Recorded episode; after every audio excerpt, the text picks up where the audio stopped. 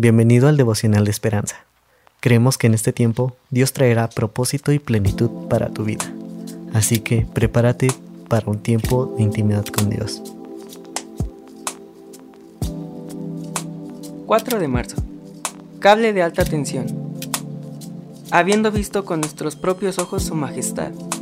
Segunda de Pedro, capítulo 1, versículo 16. El autor nos dice, Sentí como si hubiese tocado un cable con corriente, dijo la profesora Orway al escribir su reacción ante el majestuoso poema de John Donne, Soneto Santo 14. Pensó, hay algo especial en esta poesía. Me pregunto qué es.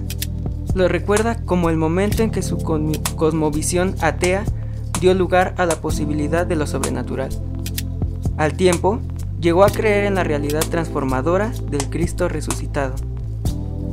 Tocar un cable con corriente tal vez haya sido la sensación de Pedro, Jacobo y Juan cuando Jesús los llevó al monte donde fueron testigos de una transformación extraordinaria, la transfiguración de Cristo.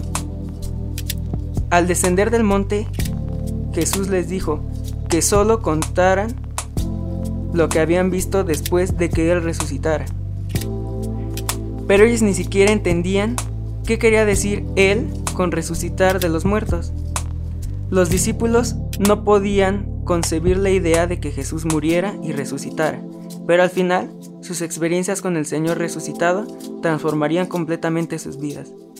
Ya anciano, Pedro describió la transfiguración como el momento en que vieron con sus propios ojos su majestad. Cuando nosotros también experimentamos el poder de Cristo, tocamos un cable con corriente. Algo sucede. El Cristo viviente nos atrae. En este devocional podemos ver que el poder de Dios es sobrenatural. Y aunque puede resultar un poco maravilloso y para nosotros no entendible, podemos confiar en que su presencia siempre está con nosotros. Así que oremos.